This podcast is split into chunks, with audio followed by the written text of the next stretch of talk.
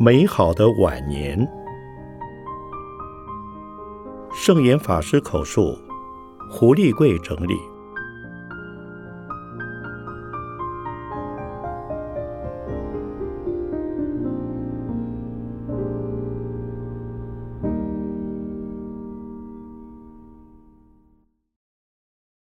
珍惜生命。二零零六年四月至六月记事。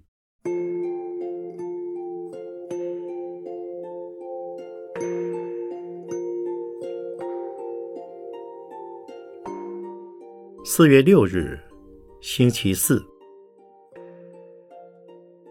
上午，在法鼓山国际会议厅，为全体专职僧众。及乐众菩萨举行精神讲话，勉励大家都能够做一名标准的法鼓山菩萨。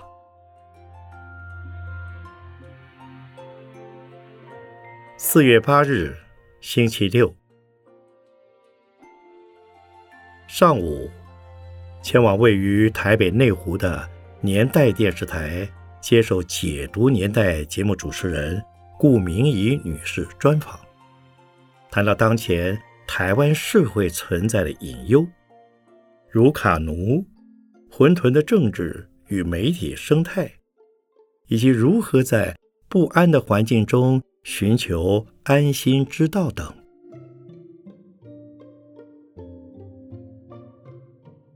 傍晚五时，回到龙禅寺，为社会精英禅修营共修会。讲了开示。我自去年害病以来，至今病情稳定些了。就在这次开示和菩萨们谈起我的病况和心境。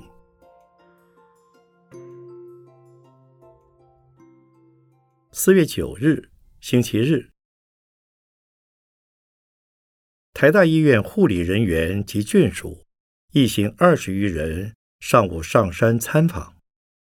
他们多半是我在台大医院住院及诊疗期间与我结缘的菩萨，当中也有好几人因此皈依，成为三宝弟子。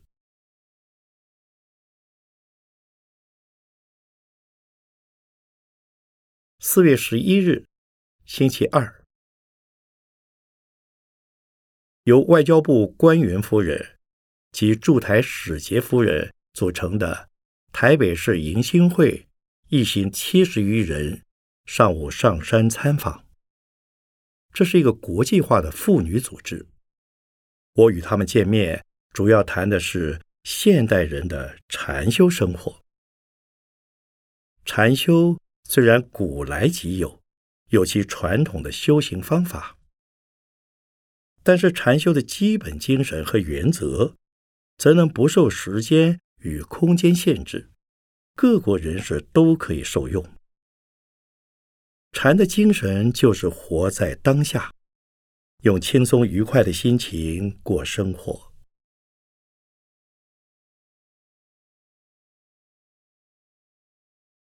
四月十三日，星期四，十三日至十六日，一连四天，第一届。世界佛教论坛在中国大陆杭州举行。我因害病无法出席，由僧团副住持国品法师代表出席，并且于大会中代我宣读《从新沟通的世界大趋势》一文。这篇讲稿引起不小的回响。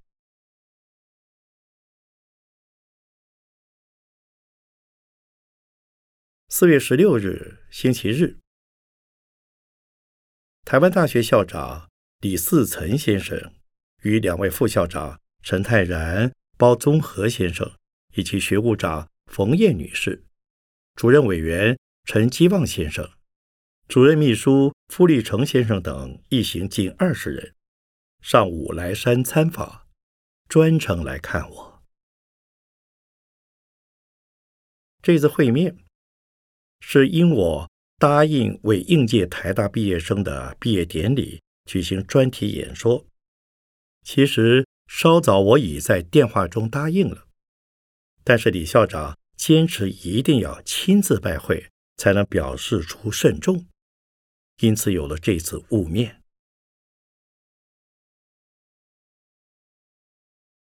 四月二十三日，星期日，龙禅寺下午举办了一场皈依祈福大典，有一千三百多人皈依。近年在法鼓山皈依的民众年龄层多介于三十至四十九岁之间，教育程度也明显提升，其中硕博士者不在少数，可见。佛教素质在台湾已渐渐提升。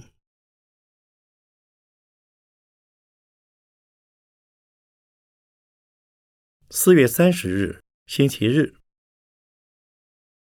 美国洛杉矶万源寺创始人圣刘长老由弟子一行人陪同，上午到法鼓山来看我。圣刘长老是我的旧识，也是好友。他早年在台湾亲近印顺长老，他的弟子也都非常优秀。比如现在僧团的长庚法师和信众施必诸菩萨，道心都很坚固，很有凝聚力。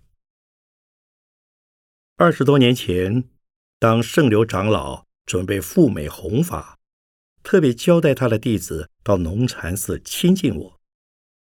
结果，他的弟子真的都来了。现在长老常年在美国，万源寺在他的经营下已产生一股不小的影响力。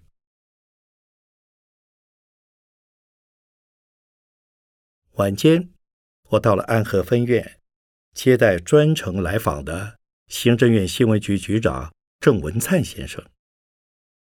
新闻局希望法鼓山。能针对自杀潮、高风险家庭及新移民等问题，协助宣导珍惜生命的观念。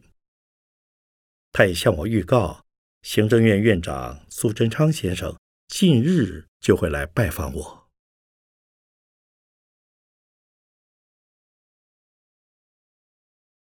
五月七日，星期日，第三届。联合国国际卫赛节世界佛教大会在泰国曼谷佛教城举行，大会主题为“佛教对世界和平与可持续发展做贡献”。我因害病无法出席，由僧团副住持国品法师带我于会中宣读，从心沟通的世界大趋势。译文。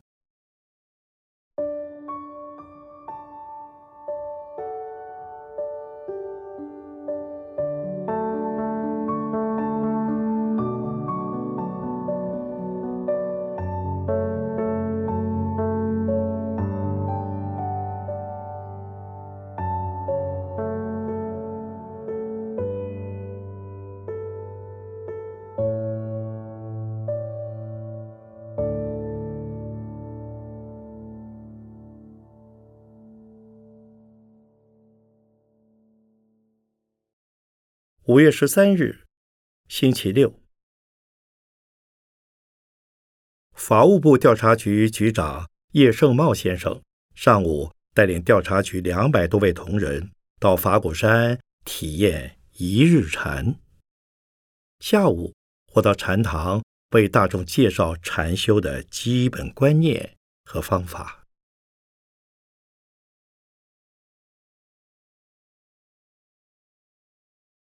五月十七日，星期三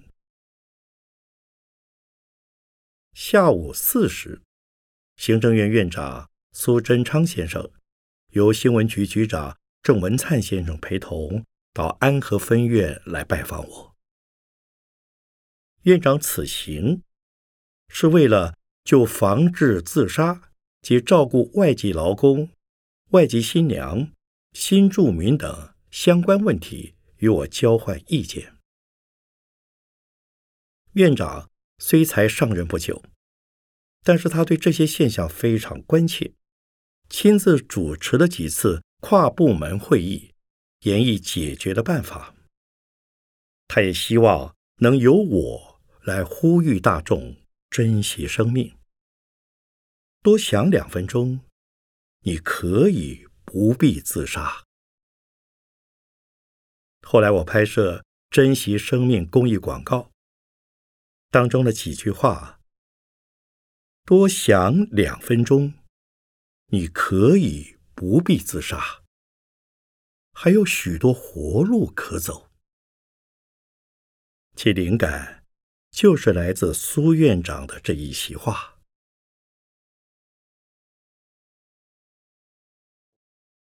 五月二十四日，星期三，台湾科技大学校长陈希顺先生与教务长彭云红先生、图书馆馆长吴瑞南先生、吴克正教授等一行人下午到安和分院拜访我。我们谈起了科技与人文教育的整合。陈校长希望台科大。与法鼓山大学院教育，未来能有更多的交流合作。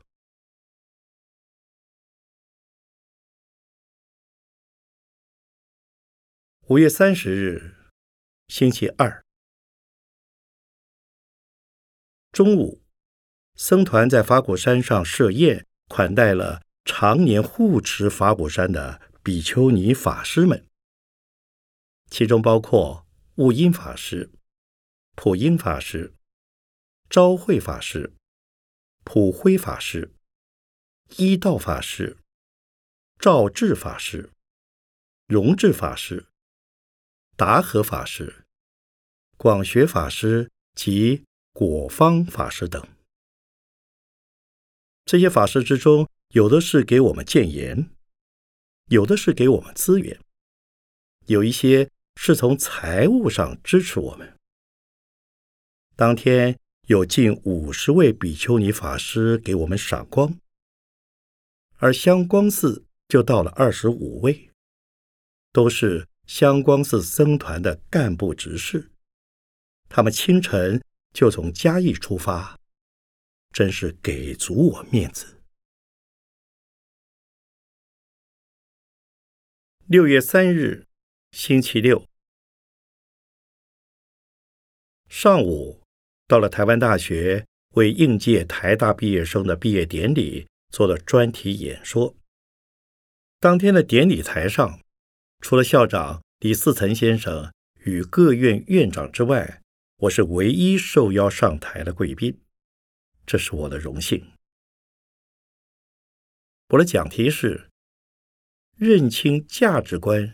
与大方向，感恩顺境与逆境。对现场一万五千名师生及家长讲了二十分钟。这次的演讲内容，各界都给予很高的评价。其实，这是我一向对青年朋友的期许。但是当天的媒体焦点似乎都把我的谈话。与当时的社会新闻做了对照，我一向都是这么讲的：健康的人品，即是人生最大的财富。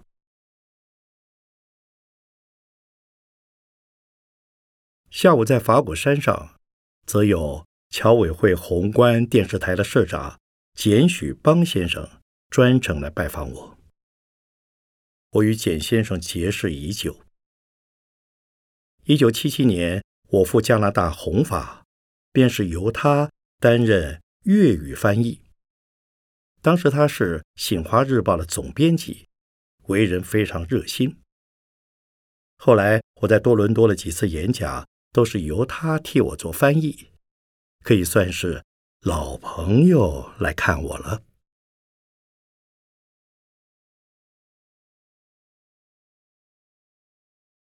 六月四日，星期日，乡土文学作家黄春明先生协同夫人林美英女士，下午到法鼓山来拜访我。我们即将举办一场，你可以不必自杀，还有许多活路可走，珍惜生命座谈会。他们夫妇俩提前来看我，我也勉励他们早日走出丧子之痛，因为他们有一个儿子在几年前自杀了。失去这个孩子，夫妇俩始终难以释怀。尤其黄夫人这几年都是以泪洗面，没办法接受事实。我告诉他们，人生无常，每个人来到世上都有任务，等到任务完成就走了，就像是搭公车，有的人上车以后过一两站就下车。但是有的人一路乘至终点，甚至下车以后继续转乘。真正共同乘车的时间是不多的。人生就是这样，不论老少，生命都是无常的。我劝他们要这么想，否则很难释怀。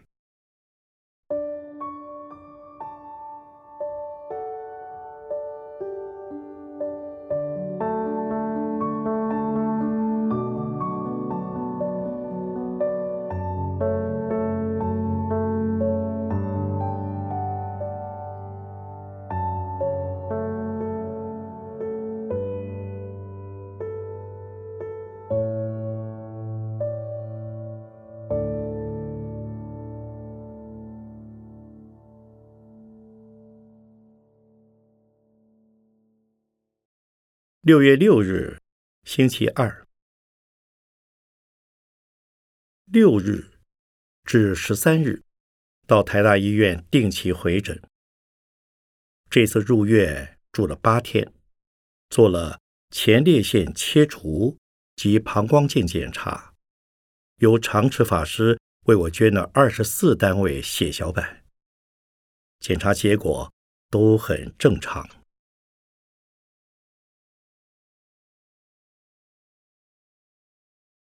六月十三日，星期二下午到华视接受《华视新闻》杂志节目主持人王维女士专访，主要谈的是珍惜生命议题。许多的人一生都在寻找出路，不仅仅是遇到挫折的人在找出路，有些人日子过得平顺，他们也在找出路。希望有更好的机会与更好的发展。至于出路在哪里，在我认为，人生的这条路，只要自己过得心安理得，不去妨碍别人，也不造成他人的困扰，在这个原则之下，人生条条都是大路，处处都有机会。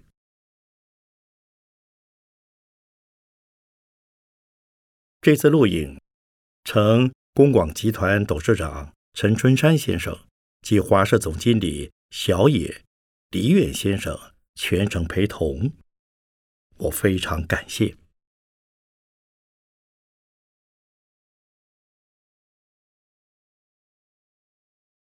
六月十五日，星期四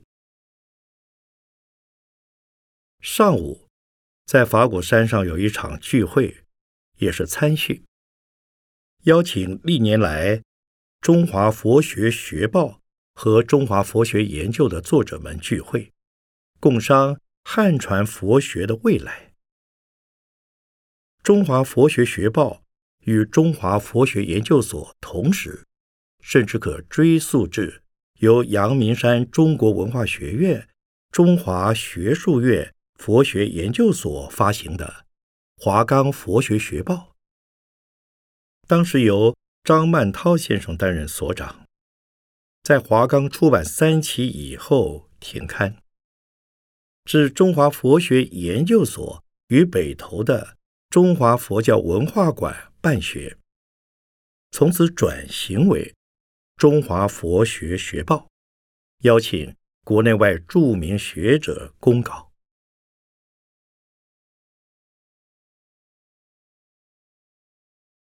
中华佛学研究，则是提供年轻学者及佛研所毕业校友发表论文的一份期刊。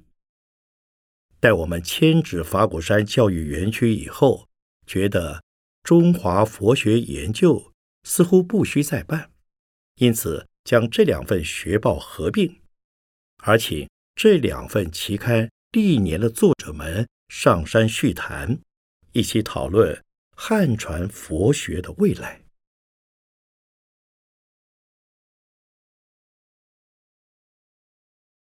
六月十七日，星期六。法鼓山人文社会基金会下午在台北圆山饭店举办了一场“你可以不必自杀，还有许多活路可走，珍惜生命”座谈会，邀请到作家黄春明先生、导演吴念真先生以及行政院卫生署自杀防治中心主任李明斌教授等人与我一起座谈。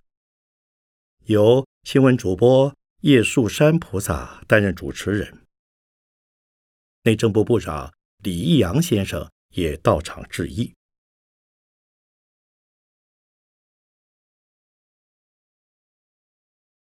六月二十日，星期二，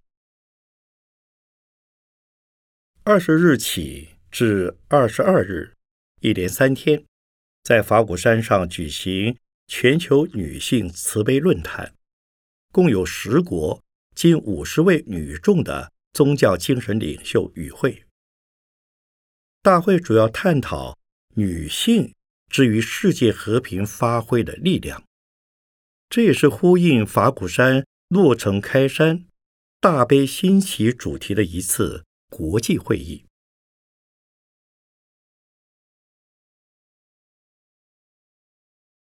六月二十四日，星期六，总统陈水扁先生上午上法鼓山来看我。他是轻车简从来听我讲佛法，事先表明不带记者，不发表新闻。总统在这段时期，朝野上下都对他表示不满，让他感到很无奈。他来看我的时候。表示自己的慈悲与智慧都不足，是来向我忏悔的。我则同总统分享一个佛教徒基础的修行方法：忏悔、发愿、回向。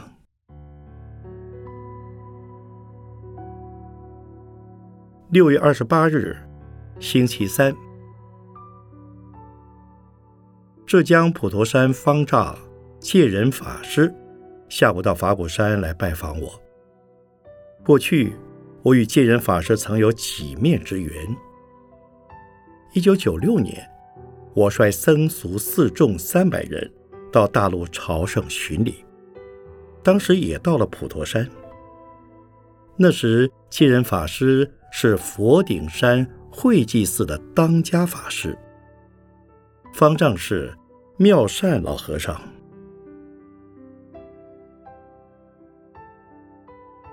日后我又在几次会议上见到他，他也曾到东出禅寺向我礼座。